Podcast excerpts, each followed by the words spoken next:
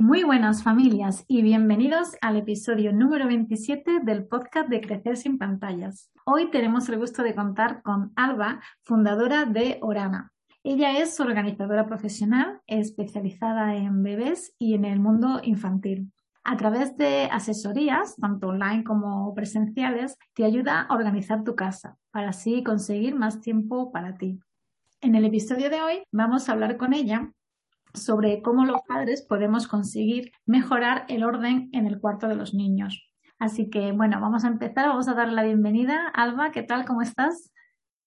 Hola, ¿qué tal Elena? Muchas gracias. Un placer estar por aquí y un placer que me hayáis invitado. Y nada, encantada de poder charlar un ratito y hablar sobre orden y niños, que es algo tan interesante. Así es, ¿no? Bueno, para empezar, ¿por qué no nos cuentas un poco más sobre tu proyecto profesional para que así todos te conozcan un poquito mejor?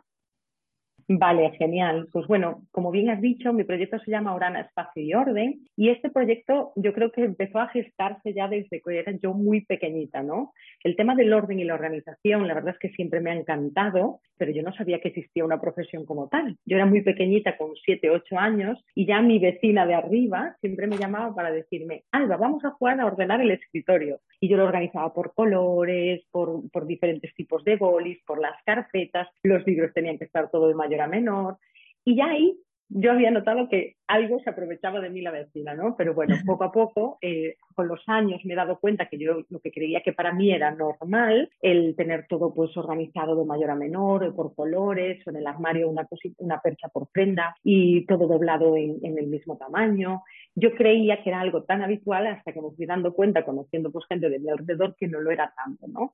el hecho de que al final acabase siendo organizadora vino un poquito más tarde, o sea, casi treinta y pico años más tarde, casi nada, en un viaje que yo hice a Australia. Yo eh, me marché de España pues eh, hace cuatro años más o menos y cuando yo me marché de España me marché a Bali a vivir y Bali me llevó a Australia. Cuando yo llegué a Australia empecé a trabajar por primera vez como organizadora profesional me dieron la oportunidad de desarrollarme allí y la verdad es que para mí fue algo increíble. Entonces yo sabía que era algo que me encantaba y era algo que yo hacía gratis a mis amigos y a mí misma. Entonces ahí empezó un poco a sembrarse esa semilla que llevaba tanto tiempo como dormida. ¿no? Después de, estar en Australia me quedé embarazada bueno, estando allí y me vine para España, no hace mucho porque hace, mi peque tiene ahora 20 meses y ya nació aquí. Y cuando me vine de allá, yo estaba estudiando un proyecto, un, perdona, un MBA un, de marketing digital, un, un máster, ¿no?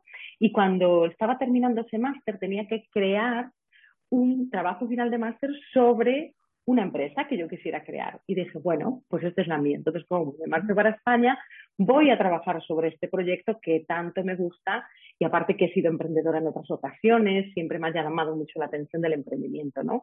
Y así fue. He creado mi proyecto final de máster y me vine con mi barriga, con mi hijo gestándose y con el proyecto debajo del brazo. Entonces, nada, al final llegué a España, vía luz, ya directamente después estuve de baja, llegó la pandemia, nos volvimos todos un poco locos sin saber qué hacer y nada, he recalculado ruta para poder gestionar también lo que son sesiones online aparte de las presenciales que vendrían un poquito más tarde. Y así es como he empezado mi proyecto. Llevo ya eh, pues cerca de dos años, un año largo, y la verdad es que muy contenta, muy contenta tanto en los proyectos presenciales como en los proyectos online de poder ayudar sobre todo a mamis y embarazadas y a familias, ¿no? Al final a que tengan un hogar más organizado y más ordenado. Qué bonito eso de, de, poder ver crecer dos proyectos al mismo tiempo, el proyecto de la maternidad, ¿no? Con tu hijo y el proyecto profesional y que hayan sido justo que, ¿no? Como que se han gestado al mismo tiempo y los puedas ver crecer a la vez, ¿no? Qué bonito, ¿no? Totalmente, sí, totalmente. Tiene como, como ese cariño, ¿no? A ambos, sí, sí. Y como tú has dicho, la verdad que lo que a algunas personas le parece normal, ¿no? En el tema del orden, pues a otras personas puede no parecerle. ¿no? Pero en general, ¿cuáles son, crees que son los beneficios que se tienen, de, sobre todo de cara a los niños, el tener las habitaciones y sus cosas ordenadas? Sí, a ver, para mí tiene muchos beneficios el orden, tanto en adultos como en niños, ¿no? Pero a destacar, sobre todo en niños, para mí es que hace realmente que los niños sean más seguros, porque si ves, nosotros desde que mm, los niños nacen intentamos inculcarles rutinas, intentamos enseñarles cuáles son, pues, eh, qué viene antes, qué va después, para que ellos tengan esa seguridad, ¿no? Con el baño, con la cena, con esas rutinas diarias que nosotros hacemos, por ejemplo, a la hora de dormir o a la hora de jugar. Entonces, crear una rutina para que las cosas estén ordenadas o para que todo tenga su sitio, también les va a producir esa seguridad, porque ellos saben dónde coger las cosas y dónde volver a poner. Aparte les hace personas, o sea, niños más responsables, porque al final les hace tener esa responsabilidad, valga la redundancia, de ordenar sus cosas y de saber dónde está todo. Y debemos como involucrarlos para que genere esa autonomía, que es uno de los beneficios también que nos da el orden, ¿no? que genera pues mucha más autonomía a la hora de que un niño pues, se pueda vestir solo, eh, pueda recoger sus juguetes, pero tenemos que tener en cuenta cómo creamos un sistema de orden en cada hogar, ¿no? Para facilitarles el trabajo, porque no es lo mismo un adulto que un niño. También los convierte en niños más productivos, porque si ellos saben hacer las cosas, no se van a frustrar, no van a perder tanto tiempo, al final van a conseguir de algún modo hacer las tareas eh, diarias en casa, tanto de jugar, recoger, vestirse, mm, pues incluso la comida, pues todo como más en armonía, ¿no? En el hogar, que evitando esas discusiones que muchas veces surgen. Y después también les va a hacer ser niños más conscientes, más conscientes de, lo que hay que hacer, ¿no? Porque si nosotros eh, jugamos y dejamos las cosas sin recoger, al final eh, pensamos que es lo que le toca pues hacerlo a la mami o al papi y ellos no.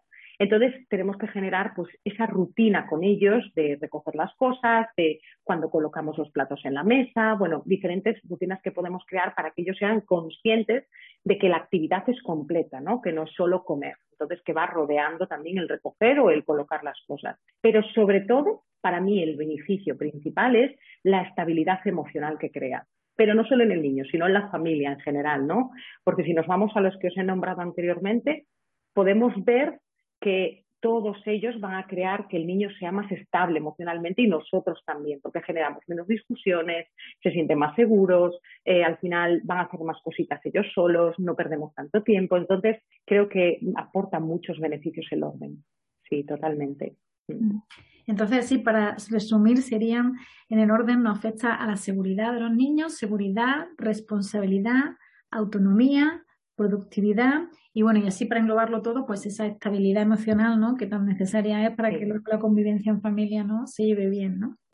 Totalmente, totalmente, porque es que forma parte de nuestra rutina y de nuestro día a día. A veces pensamos en jugar y decimos, jugar es estar con los juguetes, pero forma parte todo, el proceso de dónde están colocados, el momento en el que jugamos y a la hora de recoger. Es un pack, ¿no? Que yo creo que si lo enseñamos así es más sencillo para ellos. O sea, que lo que le aconsejaría a los padres sería que el orden fuera una parte más de la rutina diaria del niño, ¿no? Porque siempre es verdad que hablamos de la rutina para comer, la rutina del sueño, ¿no? Incluso en otros podcasts hemos hablado, ¿no? La, importancia de que tengan una rutina justo la, antes de irse a dormir para que la asocien al sueño. Aconsejaría que el orden fuese también parte de esa rutina, ¿no? Parte de esa rutina, porque si nosotros hacemos la comida, preparamos una mesa para colocamos los platos, los cubiertos, comemos y luego recogemos, es un proceso, o lo mismo cuando lo que acabas de comentar, ¿no? A la hora de dormir, que se ve mucho en los niños pequeñitos.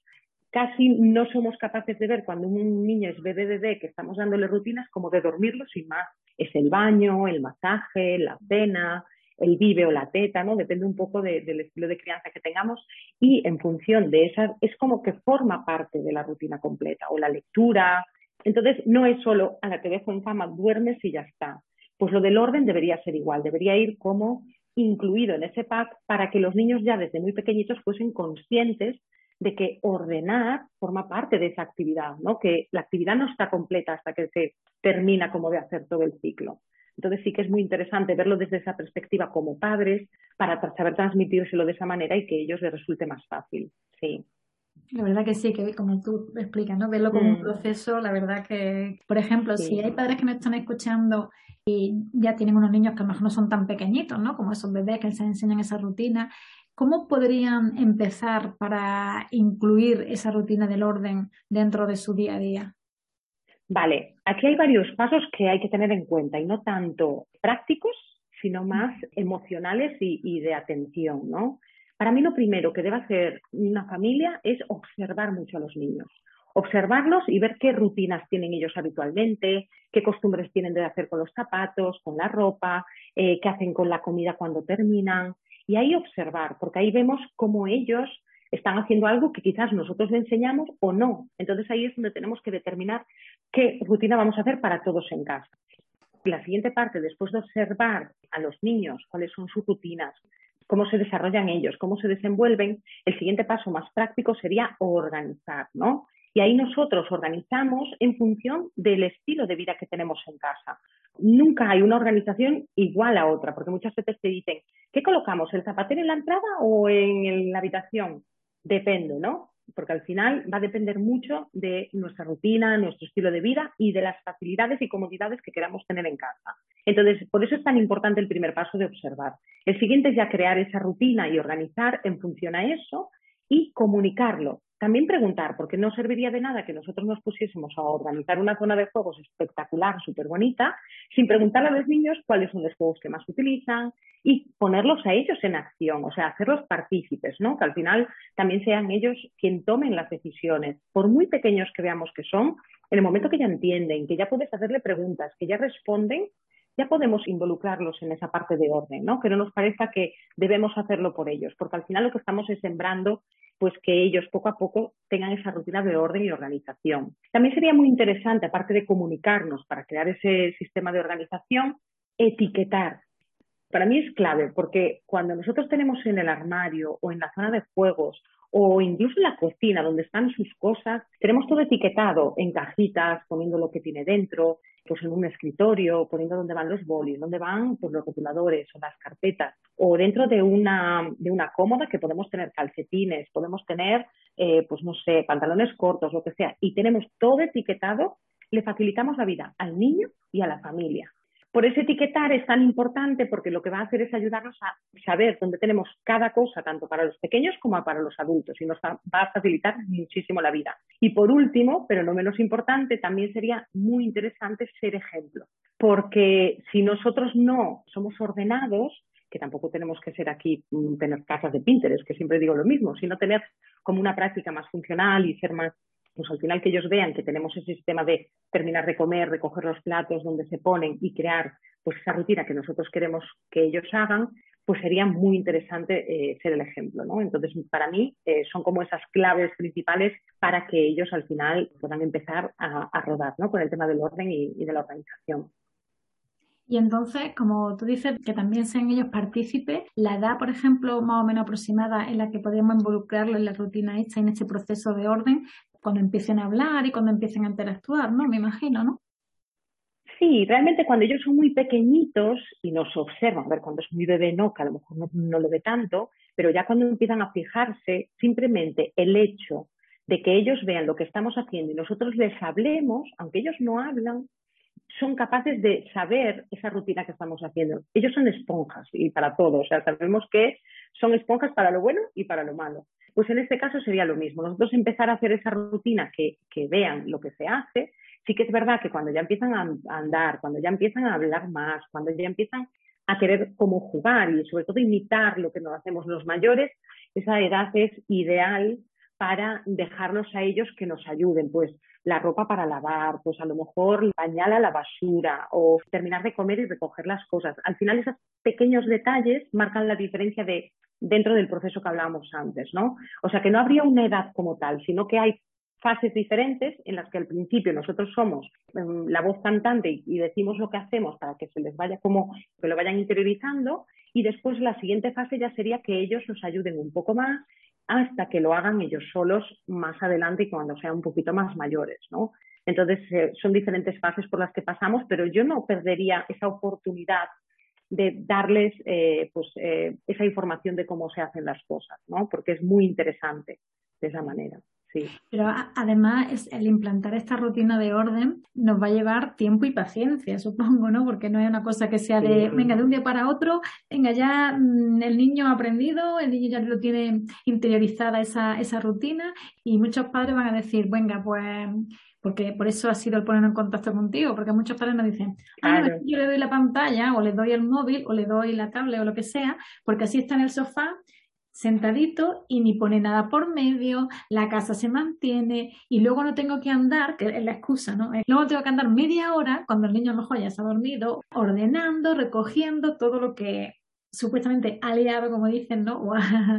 toda la habitación porque ha dejado todo por en medio, que si pintura, que si luego tienes que estar pendiente del niño y todos los juguetes por medio, ¿no? ¿Qué le dirías a esos padres, a esos padres que dicen que tiene que ser ya inmediato y que a lo mejor, pues, pues eso, por un poquito de tiempo, ¿no? Y paciencia, ¿no? Claro, lo que tú acabas de decirle sería que mucha paciencia. Y me lo diría a mí misma muchas veces, que aunque yo sea organizadora profesional, soy madre, soy humana y hay veces que tampoco mm, rozo la perfección del orden. En las casas, cuando hay niños, yo siempre digo que existe caos pero puede ser un caos controlado. Si es un caos controlado, no sucede nada. Si nosotros tenemos un sistema de organización adecuado al estilo de vida que tenemos, al tipo de crianza, al número de personas que vivimos ahí, no pasa nada porque quede el salón patas arriba porque el niño está disfrutando jugando. Incluso es positivo, él tiene que aprender con el juego a desarrollarse, a tener más capacidades, eh, pues al final cognitivas y de todo tipo, ¿no? Porque está en evolución. Entonces estamos aportándole muchísimo valor si un niño pues se desarrolla y le dejamos el juego libre, ¿no? Pero sí que es verdad que si tenemos ese sistema adecuado a que sea ordenar súper rápido, no nos va a costar nada. El problema viene cuando nosotros no tenemos un sistema acorde a nuestro estilo de vida y todo está por cualquier sitio, no tenemos un sitio para cada cosa y tenemos 20 cosas de un lugar, tenemos cosas que ya no funcionan, tenemos mezclados juguetes con pinturas o a lo mejor las manualidades están mezcladas con incluso cerca de la ropa. Entonces ahí es donde está el problema. Hay que empezar desde la base. Hay que crear ese sistema de organización adecuado que sea fácil tanto para los niños como para nosotros. Y de esa manera, aunque ellos desordenen, porque tenemos que ser conscientes de que tenemos niños y los niños desordenan, ponen todo patas arriba y forma parte del proceso de ser un niño. Entonces, que muchas veces comentamos lo que acabas de decir, ¿no? Le doy la tablet pues para que no desordene, para que esté un rato callado, tengo que trabajar. Y yo entiendo a esos padres que a lo mejor desde la desesperación o desde el cansancio lo pueden llegar a hacer. Pero podemos ir a la base, que es crear ese sistema de organización y que luego ordenar sea mucho más fácil. Por eso les diría que pensasen cómo crearlo. ¿Cuáles son las cosas que más utilizan? Tengo muchos juguetes, tengo pocos, eh, pocos casi nunca, pero casi siempre hay muchos, ¿no? Y cuando hay muchos juguetes, pues a lo mejor tomar decisiones con el niño de, pues en vez de tener 30, tenemos 10 y los 20 me los guardo y luego saco esos 10, los cambio al mes para que tenga otros 10 diferentes de los otros y hacemos una rotación, por ejemplo, de juegos. Si hay 10 juguetes, es más fácil de ordenar que si hay 30. Y un niño que tenga 30 juguetes a su alcance es una locura, porque no es capaz de gestionar tantas cosas. Ni nosotros mismos somos capaces de gestionar muchas cosas a veces. Entonces tenemos que hacerlo según sus posibilidades.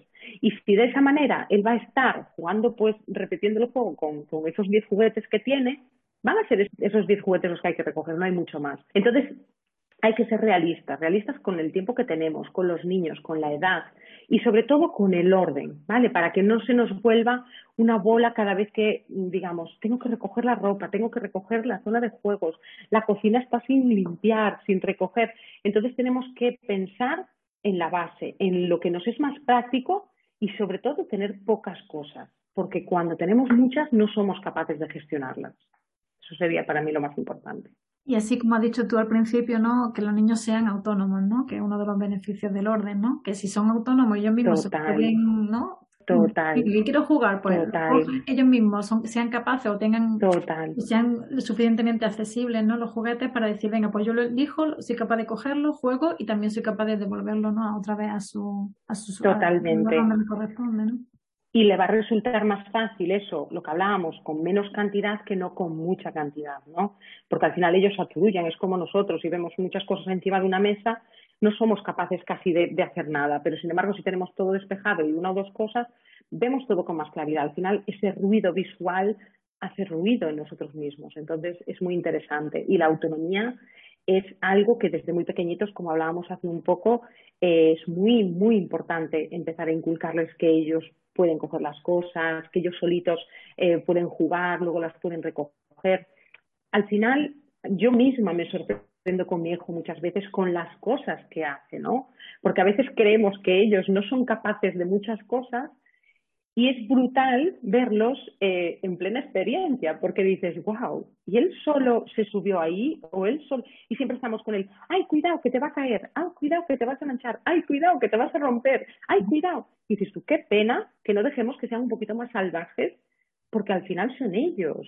Yo creo que al final los modelamos a, una sociedad que ellos dicen, déjame vivir, es como, y no tanto el cortarme de, pues el otro día, si se quiere subir a un sofá mm, por algo, a ver, lógicamente que nos haga daño estando vigilando, lo que sea, pero es una, una manera que tienen ellos como de, expresarse, de, de, crecer, ¿no? Y, y de avanzar al final en su evolución.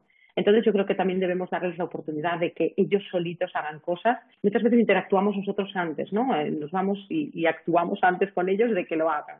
Entonces le dejamos muchas veces cosas hechas y no les damos la oportunidad de que ellos lo hagan solos. Muy interesante también, sí. Le cortamos las ganas de experimentar por ellos mismos, ¿no? Siempre sí. que tenemos que seguir de la mano de nosotros. Mm, mm. Sí, totalmente.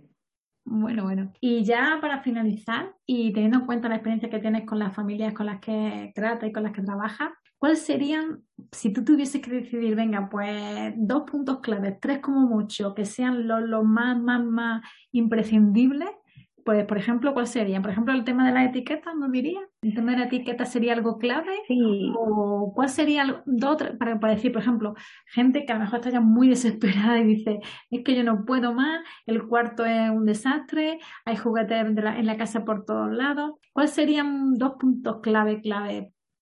Sí, para mí el principal es después de observar, como hablamos antes, ¿no? Sobre todo, es crear un sistema de organización comunicándolo con, ellos, o sea, y que ellos involucrándolos. Me refiero, eso sería para mí lo principal, porque está bien, la etiqueta sí que es un extra que nos va a ayudar a después mantener el orden, ¿no? Pero si no hay esa organización pensada en lo que nosotros vivimos en el día a día en casa, es muy complicado que se pueda mantener, que podamos tener la casa ordenada, es muy complicado todo. Y para mí eso es lo más importante, aparte de la paciencia, aparte de, que tenemos que ser personas que tenemos que saber que va a existir ese caos que comentaba antes, ¿no? Pero para mí lo principal es eso, crear un sistema de orden, pero comunicándonos con ellos, o sea, no sacándolos de la ecuación, todo lo contrario, los involucramos, le preguntamos, este juguete sí, este no, y no solo con, las cosas de los niños, incluso en, nuestra vida adulta, cuando nosotros estamos con nuestras cocinas o nuestros armarios, en nuestro trastero, pues exactamente lo mismo. Crear sistemas de organización y orden es clave, porque si no pensamos en algo que no sea más práctico y funcional, ordenado de una manera, no nos va a facilitar la vida. Entonces es la clave. De hecho, como organizadora profesional es el trabajo principal que yo hago, porque no todo el mundo es capaz de visualizar un espacio y saber cómo ordenarlo en función de su estilo de vida, ¿no? Entonces ahí es donde entramos muchas veces nosotras en juego, digo nosotras porque la mayoría somos mujeres, pero también hay hombres y chicos por ahí, pero es donde nosotros estamos mucho eh, ayudando más, ¿no? A, que sean capaces de ver cómo colocarlo de una manera más práctica, funcional y que evitemos esas discusiones familiares, ¿no? Tan, tan, tan poco deseadas. Estabilidad emocional, ¿no? Que cuando la perdemos, nunca la echamos en falta, pero cuando la perdemos, madre mía. Sí, sí, sí, efectivamente. O sea, adaptar la casa a nuestro estilo de vida, ¿no? Que no sea al revés, ¿no? Nosotros eh, tener un estilo de vida, de vida y luego tener la casa de, con una disposición que no concuerda, ¿no? No, y aparte somos mucho de poner cosas porque toca ponerlas ahí y toca poner algo ahí y no pasa nada. Pero si buscamos un lugar para cada cosa, y parece una frase fácil, como dicho así, buscar un lugar para cada cosa, ¿no? La escuchas y dices tú, eso es muy fácil. Pero cuando nos ponemos a pensar de verdad, es cuando tenemos que saber por qué lo ponemos ahí. Yo siempre pongo un ejemplo que es si nos vamos a comprar, por ejemplo, una batidora, ¿no? Al supermercado o a un centro comercial, o donde sea, y venimos con una batidora para casa porque la necesitábamos, se nos había roto la otra. ¿Qué hacemos? Llegamos, tenemos una caja, tenemos accesorios, tenemos la propia batidora. Pues en ese momento nosotros cogemos la batidora, la colocamos en el sitio donde estaba la otra, pero tenemos accesorios que no se van a utilizar nunca porque solo utilizamos uno.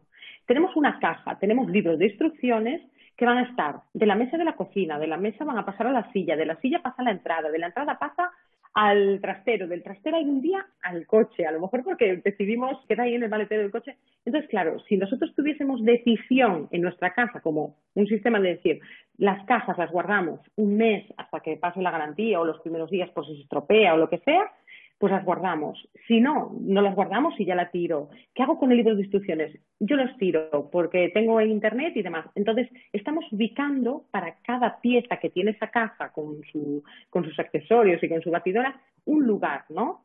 Entonces, si pensásemos así de cada cosa o tuviésemos sistematizado, todo estaría en orden, porque sabríamos qué hacer y todos los de la casa sabrían cuando aparece esa caja ahí, qué es lo que hay que hacer, o alguien la deshace y la pone para reciclar, o alguien se la lleva al trastero porque se guarda en el trastero, o alguien llega con el libro de instrucciones y dice, ya está, lo tenemos online, no nos hace falta, lo tiramos a, reciclar. Entonces es muy importante, ¿no? Y hablo de este pequeño ejemplo, pero con esto, eh, con todo. O sea, al final. Yo creo que con los juguetes los juguetes de los Igual. eso es lo máximo. O sea, entran juguetes, bueno, y sobre todo ahora de cara a las navidades, que ya hemos estado aquí a la vuelta de la esquina, entran juguetes nuevos y nadie, bueno, muy poca gente, yo creo que se para a pensar, de decir, venga, ¿dónde ubico este juguete nuevo? O tiene que salir alguno en sustitución de este, claro. o, o, donde, o donde, como no le buscamos ningún sitio, no le buscamos sitio, pues al final acaba, como tú dices, pues en medio rodando y pasando pues de una, mesa a una estantería, de la estantería a un cajón, del cajón al mueble, claro. y nunca tiene ubicación. Sí. Mm. Esto es como el cambio de armario, ¿no? Que hacemos cambio de armario aquí, por lo menos en España, dos veces al año eh, y nos damos cuenta en ese momento qué cosas queremos y qué no, porque es como que revisas. Y lo que no me puse y lo que me puse, pues con los juguetes deberíamos hacer igual. Y para mí dos momentos clave durante el año con los peques es cuando llegan Navidades, antes de que llegue, ellos están emocionados porque van a venir juguetes nuevos y les duele menos el tener que dar o donar los otros, aparte puede ser súper eh, reconfortante, pues incluso donarlos para otros peques que lo necesitan y demás, y también cuando cumplen años. A ver, si cumplen en diciembre o en enero, pues hace poquito que se hace, ¿no? Pero si cumplen el resto del año, es muy buen momento para hacerlo también, para que ellos piensen en que les van a regalar nuevos juguetes, que pueden deshacerse de otros, porque hay que dejar sitio. Y tenemos que ser conscientes de que si nosotros marcamos un límite, por ejemplo, un mueble, un baúl, una, no sé, una estantería, donde va a haber juguetes dentro, ese es el máximo a lo mejor que debemos tener de cantidad de juguetes. Porque si nos vamos a acumular, acumular y nunca sacamos, vamos a tener que ampliar o la habitación o la zona de juguetes, como nos pasa a los adultos con la ropa. Si nosotros nunca retirásemos ropa, tendríamos que tener cinco armarios o seis en nuestra casa. Pero sabemos que es el espacio que tenemos para eso. Entonces ahí es cuando nos hace pensar, ¿no? Entonces sí que es muy interesante también. Sí. La verdad que con el tema de la ropa lo tenemos muy asimilado y muy interiorizado, pero yo creo que con el tema de los juguetes no lo tenemos y por eso siempre acaban muchos de ellos pues rodando y pasando de un sitio a otro sin ninguna ubicación determinada y por eso luego, por lo que tú dices, que estabilidad emocional y qué desastre, que la casa está llena de cosas de niños por todas partes y es complicado. Pero bueno, poco a poco con esos consejos podrán dar pasos, ¿no? Al final para, para poder estar más cómodos en, los hogares, sí. Pues la verdad que ha sido muy interesante. Yo creo que le va a ser de gran ayuda a todos los padres los consejos que nos has dado. Y bueno, pues recuérdanos, bueno, creo que al principio no lo dijiste, tu cuenta de Instagram por si quieren ponerse en contacto contigo o si tienen algún tipo de email o alguna, si tienen que hacer alguna consulta. Sí, pues mira, mi cuenta de Instagram es arroba orana.espacio y orden y ahí pueden encontrar todos los datos tanto de WhatsApp como la página web que es www.orana.es y ahí incluso tienen eh, una posibilidad de reservar una sesión gratuita tomamos un café y hablamos y demás, por si tienen dudas, dudas de cómo organizar una zona de su casa, de si necesitan ayuda o no, o si es suficiente pues con esa conversación. Y pueden reservar esa asesoría gratuita que es para tomarnos un café tranquilamente y ver en qué puedo ayudarlas o, lo que sea. Y nada, que un placer, encantado de estar aquí también contigo, de haberme invitado. Y nada, que para lo que necesiten sobre orden y organización, aquí estaré. Pues la verdad que es muy interesante esa asesoría gratuita que ofrece en tu cuenta, ¿no? En tu cuenta de Instagram. En el enlace aparece ahí, sí, la sesión. Bueno, pues muchas gracias y ya sabes que, bueno, aquí tienes tu casita virtual, cuando quieras volvemos a charlar otro, otro rato, porque seguro que los padres pues les, van a, les va a venir muy bien. Hasta luego. Chao.